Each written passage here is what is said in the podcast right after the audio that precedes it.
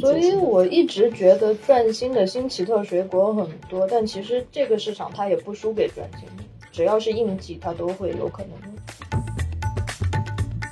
但是云南这边官渡炸的话，它是用米粉来做的。我啊，今天就最常见的是茄子炸，还有萝卜丝炸。对，嗯，我今天看到了一个东西，真的是失传已久的神秘美食——虾炸。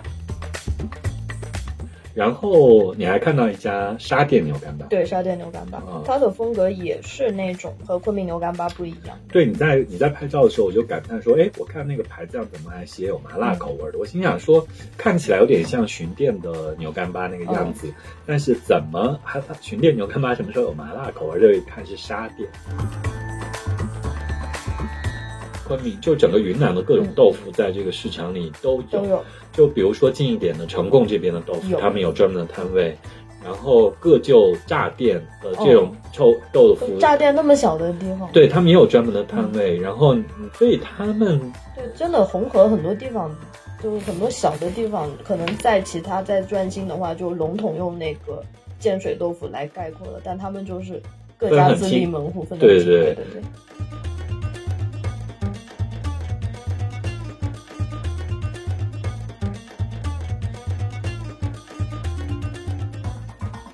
菜街到厨房，大家好，我是知了。我是张小店，嗯，在昆明特别阴雨，好像全国范围都在阴雨跟降温的一个天气里，我们在昆明录这个节目给大家。就是今天呢，我们早起去逛了市场。我们的这个节目叫做《从菜街到厨房》，所以我们录了，这是第九期节目，哇，第九期，两两个多月的时间是，啊所以我们就回归菜街，而且我们前一阵子说是在喜马拉雅的播放量好像已经有九千，快过万了，快过万了。然后在小宇宙好像每期也有一百多次的点击，非常感谢大家的收听。对哎，其实我们说起来还是说，就是第八期我们不是请了外地朋友，刚好国庆节期间嘛，嗯他来昆明，然后请大家留言了很多问题。我想我们这个节目就是今天还是可以跟大家再重复一下，就是我们好多都是从云南出发来聊云南的吃吃喝喝。嗯如果大家对云南有呃这样或者那样的问题的话，欢迎大家踊跃给我们留言，我们都可以来聊。对，然后就是这期我先丢一个包袱，就我们留言的朋友在这一期节目里面可以参加一个特别抽奖。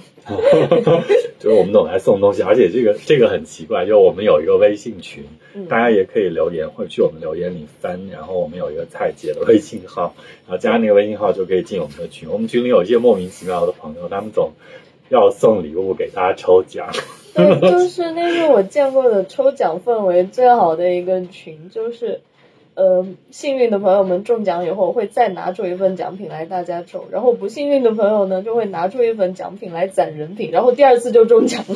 而且我真的觉得氛围特别好，就是那个奖品，就是我都去参加了一次抽奖，就有个朋友怎么弄了一个什么亚热带网红水果礼包，什么什么就是滇橄榄、甜角、酸角，还有还还还有一个什么来着，我都去抽奖，但可惜没有中。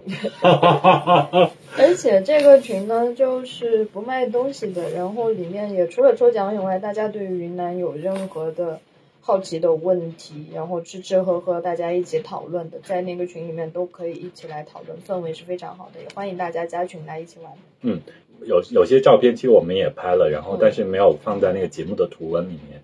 呃，我们有时候在群里也可以随手发，大家有时候有有一些对我们聊到的东西比较好奇，不知道长什么样子，想看一下的话，也可以加我们群。对，在群里面大家就可以很开心的沟通。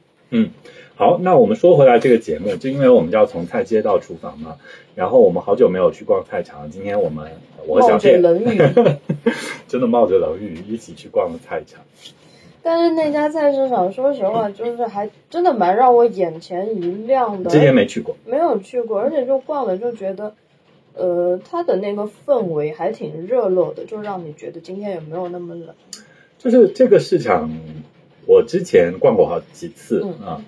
呃，我跟朋友讲起来，他们都说那个是他们隐藏的宝藏市场。那我有点过分了。呃，也也不叫过分，我觉得就是说，因为因为我们要现在先提一下，它不是转心。大家来昆明的话，可能大部分人都去逛那个转心菜市场，它是昆明最网红，呃，也在位置非常好的地方的一个大菜市场，但我们今天去的这个不是。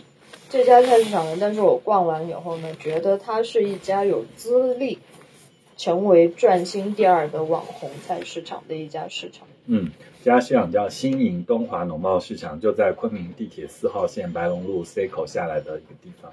呃，交通是非常方便的，但是就是其实说实话，它就是变成转新那样的，就大家来昆明玩去打卡的市场的条件可能还是要稍微弱一点，因为它在一个老的居民区里面，周围没有那些景点之类的可以看的。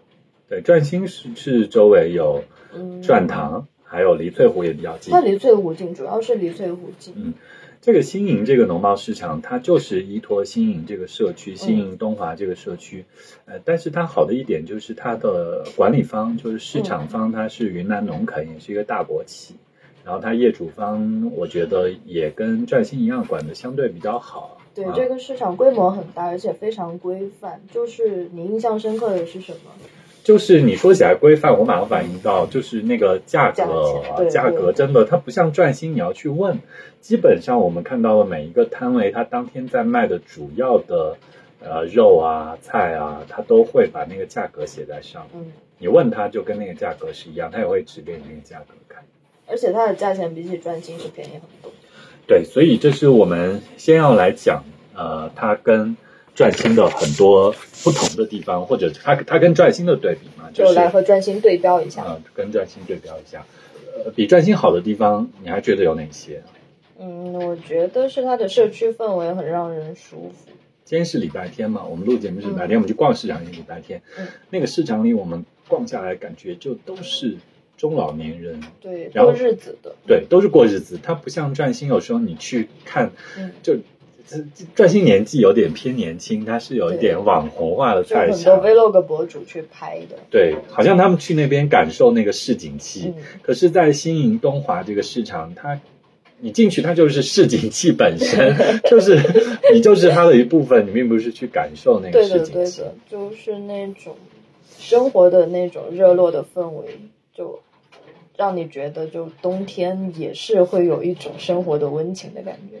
嗯，而且这个市场就它一开始才进去那一段就很有那种农贸市场的感觉，它有什么卖袜子的、卖纸巾的，还有卖对联、卖日历的。就街子天嘛，对的，就是你进街子天还没有进到街子天卖菜那个地方的时候，就是一些街乡下他们可能会用到的日常用品，在那里也都可以买到啊。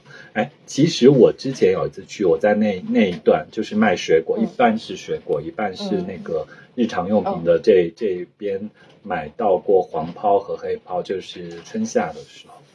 就是外面人来临时摆摊嘛，它不是固定摊位、啊，所以我一直觉得转新的新奇特水果很多，但其实这个市场它也不输给转新的，只要是应季，它都会有可能用。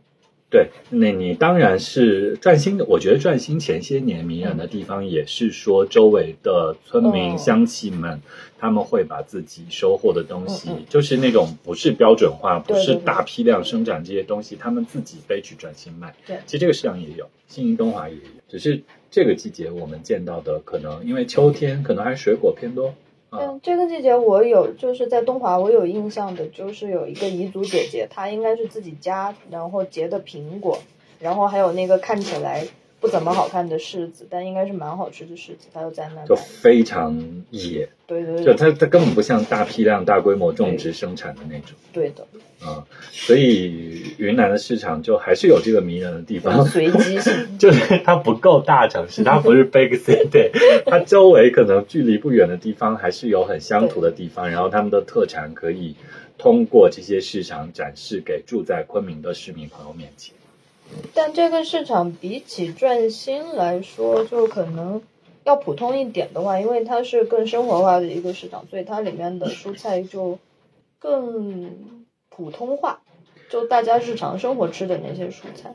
对，我觉得转新就是有一条道，有一有一有一条道，它是有很多家那种卖南部菜的野菜馆，它其实也是中间商。嗯，他从底下进了很多的货在那里卖，就是如果开在昆明开傣味餐厅，嗯啊、想想有一点啊、不管德宏和版纳味可能都要去那边进货啊。但是新营东华它没有那么多家这样的经销商，是它可能就那么一两家啊。但是傣味菜也都可以买到，你比如说你买香茅、买香料、买金芥嗯，在那两个摊子上也都可以可以买到可以去。啊。而且呃。就是腌菜的部分，我觉得他们也也很也很好哎，就是在那个傣味菜摊上，你可以买到水腌菜跟酸笋，就是在湛新的那个傣味摊子上买不到这类的手工腌菜的。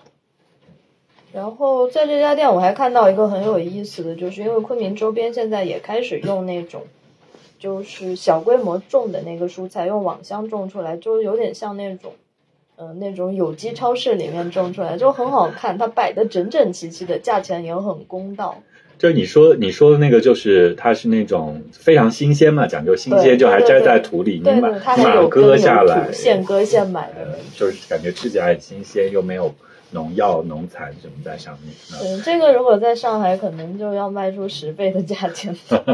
就不不会出现在菜场里，我觉得一般出现在餐厅门口。餐厅门口或者那种很高级的超市里面才会有，但这家菜场里面就有，我觉得这一点是很厉害。而且这家菜场就是在那个摊子附近啊，我觉得也是跟转新甚至跟其他昆明农贸市场不太一样的是，它有非常多卖人工菌对的，摊位。就昆明人有点嫌弃吃人工菌的，所以 你不管在转新还是说我住北边一点的家里附近就是爸妈常去逛菜场，没有这种人工菌。要去到超市才能买到，但超市的品质的话就不如市场里面新鲜。对市场里面，它不管是像茶树菇，还是那种人工鸡枞，人工鸡枞，还有就是基基本的那种，你就煮冬阴功汤那种蘑菇，啊，呃草菇，草菇那这一类的蘑菇种类非常丰富，然后很多，然后看起来也都是做人工菌种植的种植户，他们他们成规模的在那里卖，就这个很方便，感觉在那里。是，也可能是因为这个市场的就铺租要更低一些，在转新的话是不划算租一个铺子来卖这个人工菌的。对，这个市场现在还有很多铺面是空的，嗯 都还在出租，但是整体上就是忙碌的通道都很忙碌，对就是个别有一些通道它没有那么忙碌。客流量是很大的。嗯，今天我们去真的是有点人山人海，呃，主要是地铁跟交通很方便。是，所以你觉得它和比专心不如的点是？嗯，比专心不如的点就是，呃，就是转新实在是散布在整个市场里面，有很多很网红的好吃的小吃，你就可以边吃边逛一样感觉。比如转新，我很喜欢那个惠泽黑山羊的米线，然后那个辣辣小吃豆花米线嗯也很红，但我排长太长队我没去吃过，就是我吃过它，它真的很辣。呃，然后在经营东华，大家感觉就是买回，就是没有人在那边停留，就是买回去就吃了，或者我们看到就住在附近嘛，都打包回家吃。对，然后我们在旁边看到，其实它的餐饮更倾向于是那种快餐式的，是解决。呃解决卖菜人的那种餐饮，哦，对对对，就是只有那那种而且只有一家那个快餐店。对对对，另外很多是熟食店嘛，熟食店他们水平其实也不错的。对，呃，熟食店，呃，我们今天买了那个傣味辣烤肉，嗯，就是 我我我我描述一下熟食，就是在在新东华里面感受到的熟食，就是那个挂起来的烤五花肉、脆皮烤、脆皮烧肉嗯和花椒鸡很多，还有柠檬鸡，还有柠檬鸡，就是当团结相遇到了西双版纳。对，但是但是总体上就是这个市场里的熟食，它的区域没那么大，但是嗯也还蛮不错的。很多人下地铁在那里买点熟食就拎回家吃了。而且他们做粉蒸肉，然后我第一次看到红河风格建水的粉蒸肉，啊？有一家店是建水人来开的粉蒸肉店。啊、因为我实在不太懂，就是我外地的朋友来了转新，他们看那个粉蒸肉排队，他们也去排很长的队去吃那个粉蒸肉，但是我没有吃过哎，因为我们家嗯，特别爱做粉蒸肉，嗯。我妈很喜欢做，我就在外面买。对我觉得我们家粉蒸肉已经足够好吃了。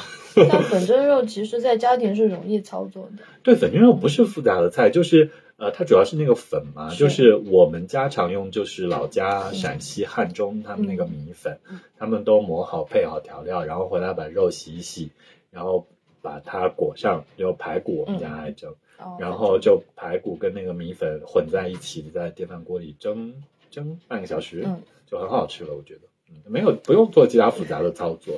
嗯说起粉蒸，我想起来这个市场还有一个让我眼前一亮的东西，因为就是老昆明老官渡，就老官渡人才是真的老昆明人，就老官渡人他们会做炸，就所谓炸的话，其实可能在那个，呃，在四川、在重庆，甚至到了湖北都会做炸，然后湖北那边可能是用玉米粉，然后裹上食物来腌制，腌制以后就下油锅炒一炒，就很香很好吃。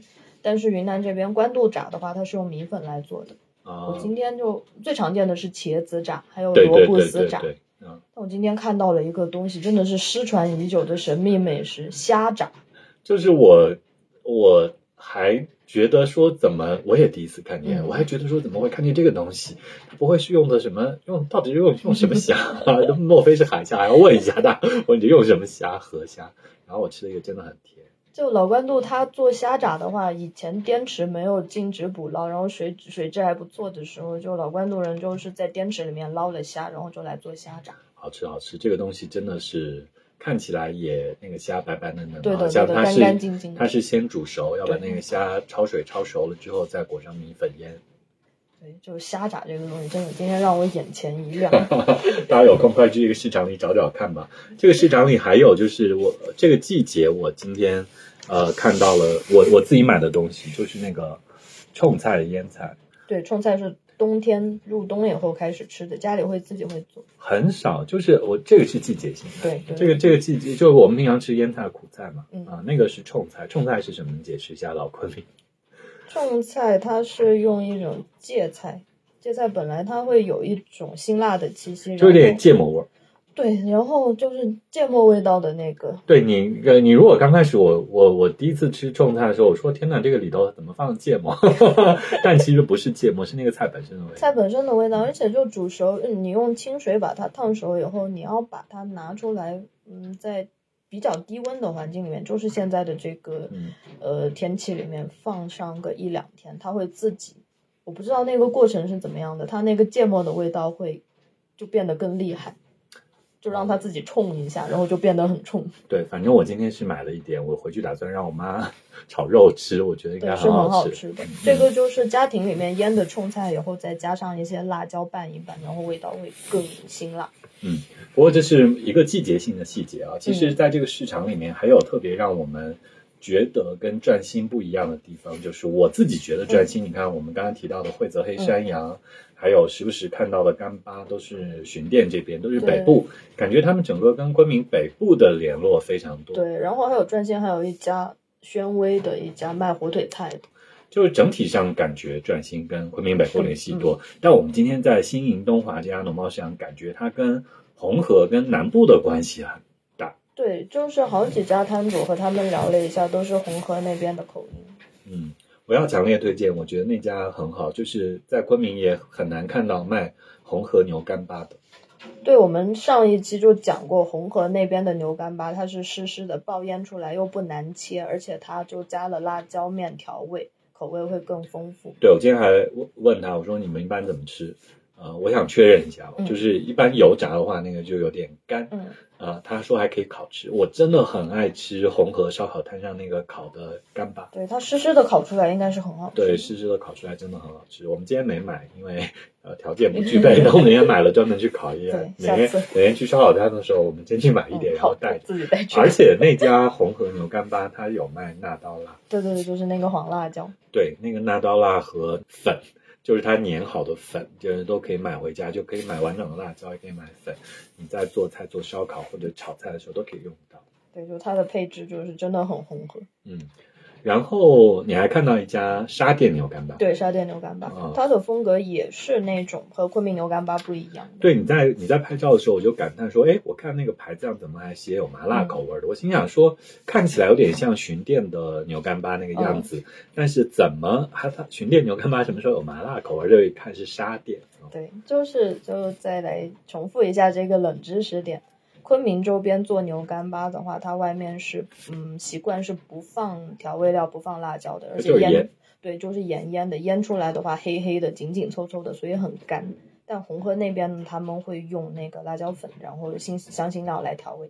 我要再吐槽一下，顺便吐槽一下，我不是那个国庆节期间去了巡店吗？我在昆明实在没事干，就带我爸妈去了巡店，然后我们在那就找了一个老牛干巴店吃，然后我们点的菜炒油油淋牛干巴和那个牛肉冷片。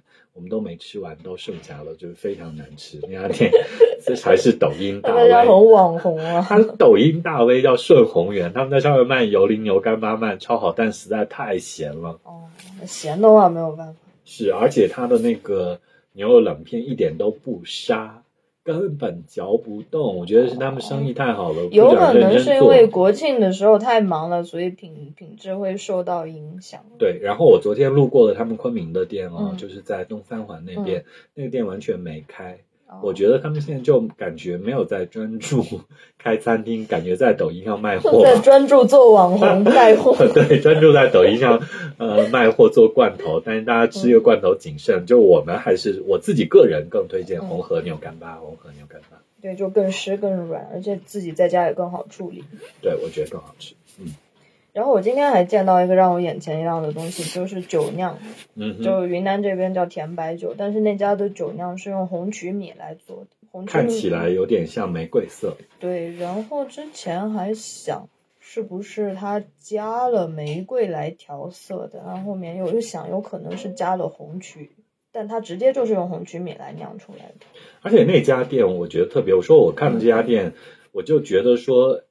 可能就是新营东华才能开起这家店，你就开转心，他又开不起来。你说他卖木瓜凉水，那木瓜木瓜水，卖点那个酒酿，再卖点酥红豆，然后其实量也不是很大。我觉得他一天赚不了什么钱。如果你那个房租成本太高的话，你就开不下去。但是在新营东华反而是能够开下去，看到这类的店，就甚至我们还看到很多。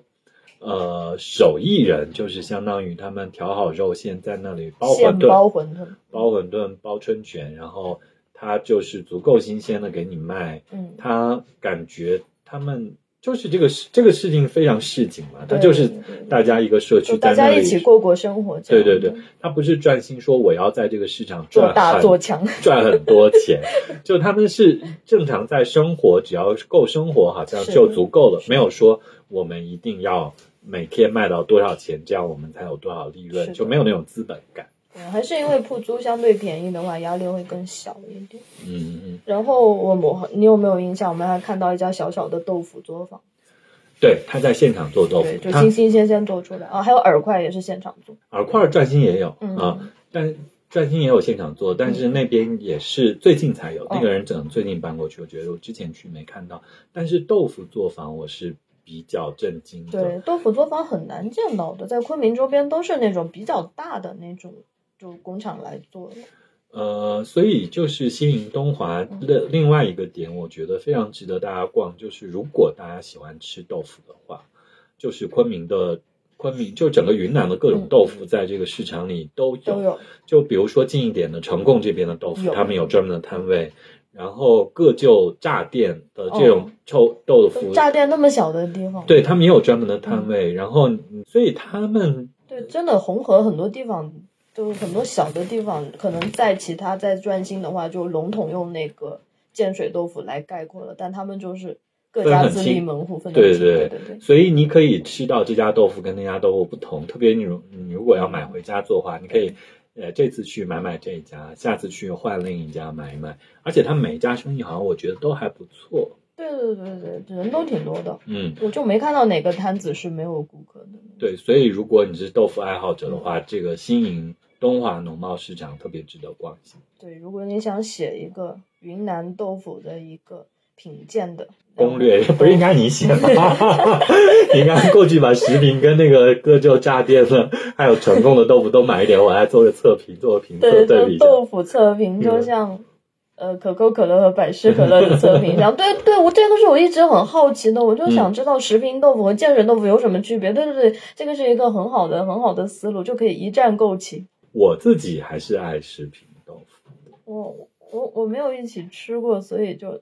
必须把他们一起吃一吃，比一比。就是你这样说起来，以前我刚来昆明那几年，我们去吃火锅，嗯，然后火锅的话，我们就一定会点包浆豆腐，呃，把包浆豆腐扔火锅里煮吗？对啊，就是呃清汤锅我第一，次听，清汤锅里，那煮起来很泡，很好吃啊，嫩豆腐下次可以试试。天哪，你现在没吃过？我没吃过豆腐是原教旨主义者都是用来烧烤的。OK，呃，然后那个食品豆腐我们也会点，食品豆腐就觉得有一点干，有一点嗯。脆，啊、它有点发脆感，嗯啊、但是我觉得那个可能是火锅店的叫法，嗯就是它的做法上面可能的那个豆浆浓度上面可能会有不一样，嗯呃，然后还会有什么正常的白豆腐什么的煮火锅，嗯就是煮火锅的话都会点很多种不同类型豆腐煮进去，吃起来口感不一样。包括我今天中午，呃，跟你一起吃到那个黑豆腐，我也觉得它口感不一样。那个是黑豆的豆腐，那个的话就，而且它是冻过的冻豆腐，所以就吃起来更疏松。我特别爱吃冻豆腐，呃，就是因为冻豆腐有很多孔隙嘛，对，它会把汤汁的味道吸进 去。对我特别喜欢用它煮火锅吃，就是煮那种海底捞火锅吧，哦就不是特别辣。重庆火锅，重庆火锅太多油了，我没办法。就海底捞那种浓一点的番茄汤火锅，我就喜欢点冻豆腐进去对，吸进去很好吃的，就一嗯搅，然后那个汤汁就出来。我做咖喱的时候喜欢放冻豆腐。然后我最记得小时候我们的市场里没有很少，偶尔有一家卖冻豆腐的。然后我们的邻居呃就有东北过来的人说、啊，这怎么样买？我们 以前自个儿冻扔窗台上。对，放窗台上，第二天就是冻豆腐啦。就我们还得买回家自己放冰箱里冻一下，然后再拿出来吃，才成为冻豆腐。就东北人觉得匪夷所思啊、但是冻豆腐真的是挺特别的，好吃的火锅里面可以煮的东西。是啊、一层一层的，大家如果没有吃过的话，也可以试一下。好，那我们再回到这个市场，这个市场里面还有一个就让我觉得嗯眼前一亮的，就是它有卖那种惠泽的油膏洋芋，它的嗯做法就还蛮蛮精细的。因为惠泽那边洋芋很多嘛，就把洋芋盘出了各种各样的吃法。它是把洋芋煮熟以后做成洋芋泥，嗯，然后再加上了调味以后再捏成条状。对，那个条状我觉得很像饵块儿，然后我我我们没有吃之前，没有切没有煎它之前，我捏了一下它，我觉得它挺嗯很实诚，很硬，嗯就我觉得有那种米感，就有那种饵块感。对，但实际上吃起来它全是洋芋泥，但它洋芋泥做的很细腻，洋芋也很好，洋芋是沙沙的那种洋芋。对，这挺难得的。我我其实，在转心没见到过，我以前也没怎么见到过。这个我以前在昭通见过类似的，叫做油糕，其实就是洋芋泥，然后做成那个，呃，也是切成薄饼，然后用油煎，然后夹到饵块里吃，非常好吃。啊，然后就真的就还蛮稀有的，我在昆明第一次见到。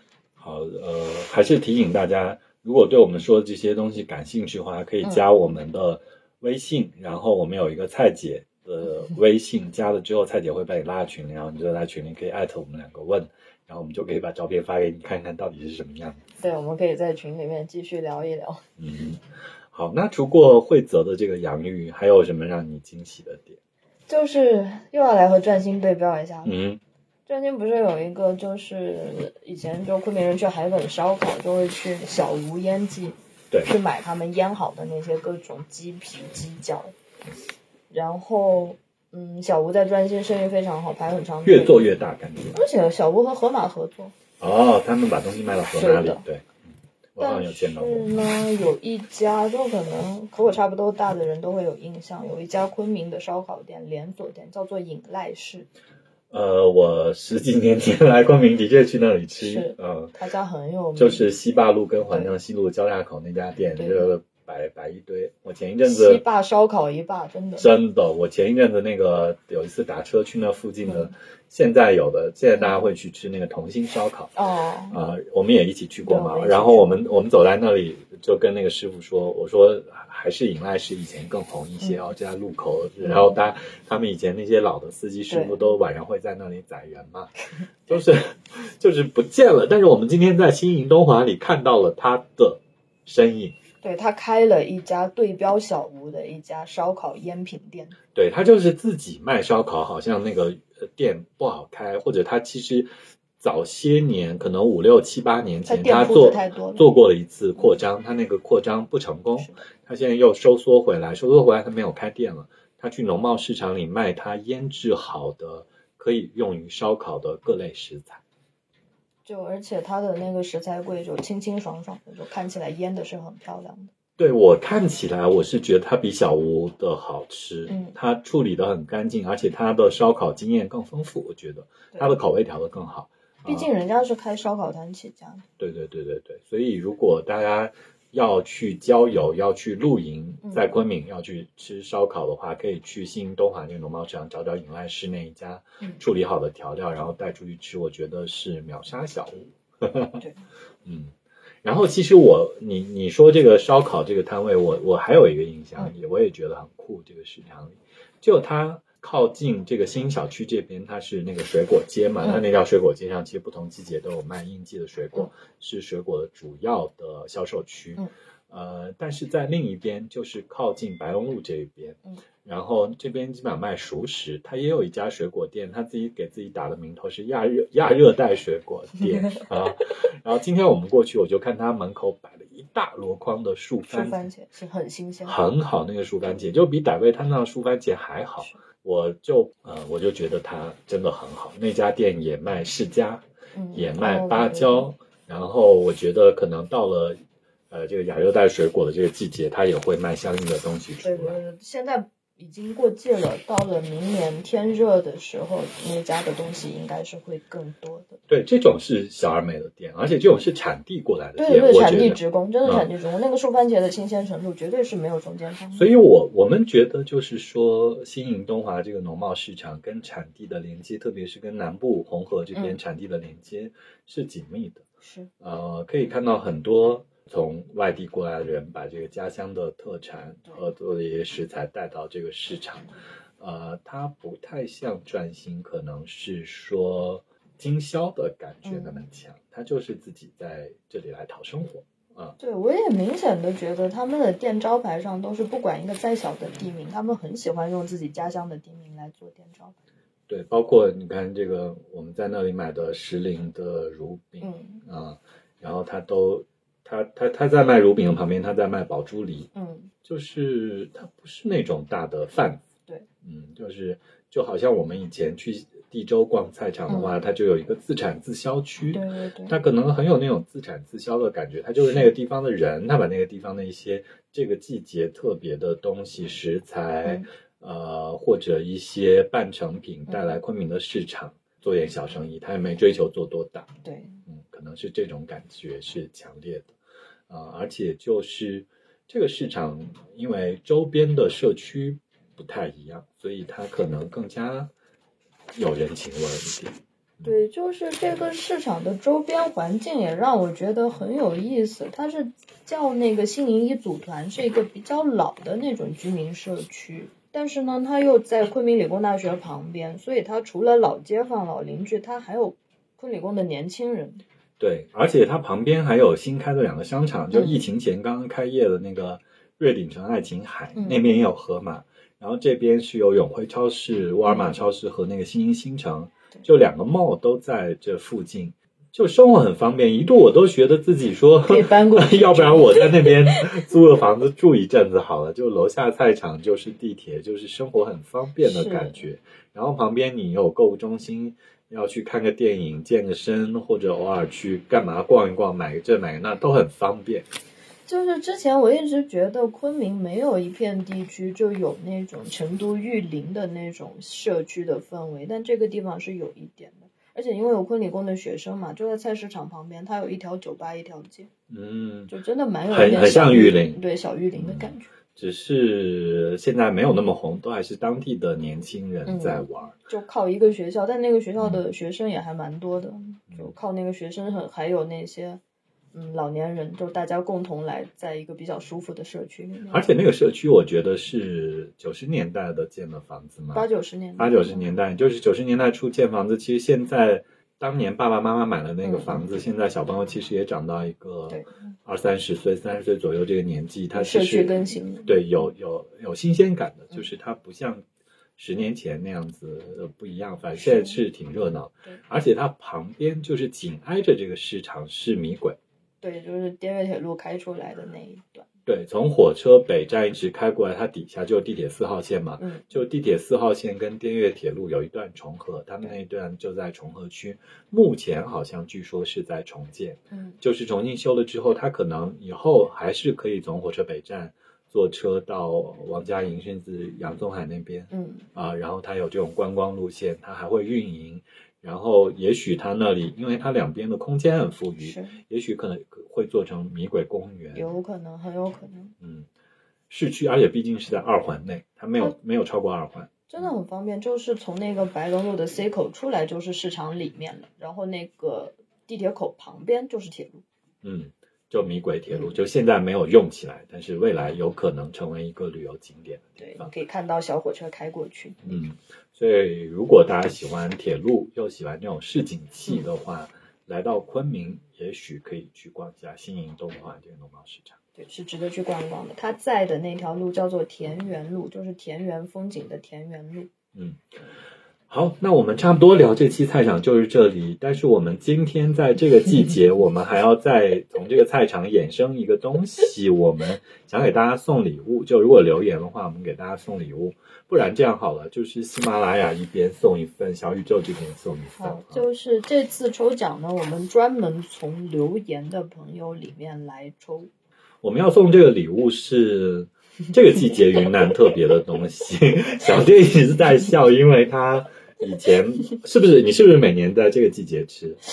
就是自己没有主动想吃，但也会被逼着吃的那种。但就是，嗯，就家里人会做嘛？不要误会，这个东西很好吃，嗯，但是它会带来一些奇妙的副作用。所以我要来揭秘了，它是嗯臭参。啊、云南朋友可能知道，臭参就很好吃。外地朋友不知道，嗯，就是一种根茎根茎类，像人参，像党参，对，味道像党参，然后，嗯，它吃起来很香，没有什么怪味。嗯，但是呢，吃完你会放很多屁，你会一直不停的放屁。对，所以我今天也在市场里，我问那个呃那那一家摊位在卖党参，我说那党参和臭参有什么不同？他说党参补血，臭参通气，就是就是要放放屁。但是我们要再我要再解释一下这个事情，就是说我是这几年开始陆续知道，而且是有切身的感应，我就觉得到国庆节嗯。前后，其实是昆明非常有一段有一小段不舒服的季节，嗯。就像这几天嗯。突然变冷又下雨一样，就是昆明老昆明老有个说法叫土王天。嗯，然后在这个季节，在这个节气的前后，大家都吃臭参炖排骨，对，就滋补，就吃完以后真的身上热热的，然后就放很多屁，嗯然后就带来了温室效应。通 气通气。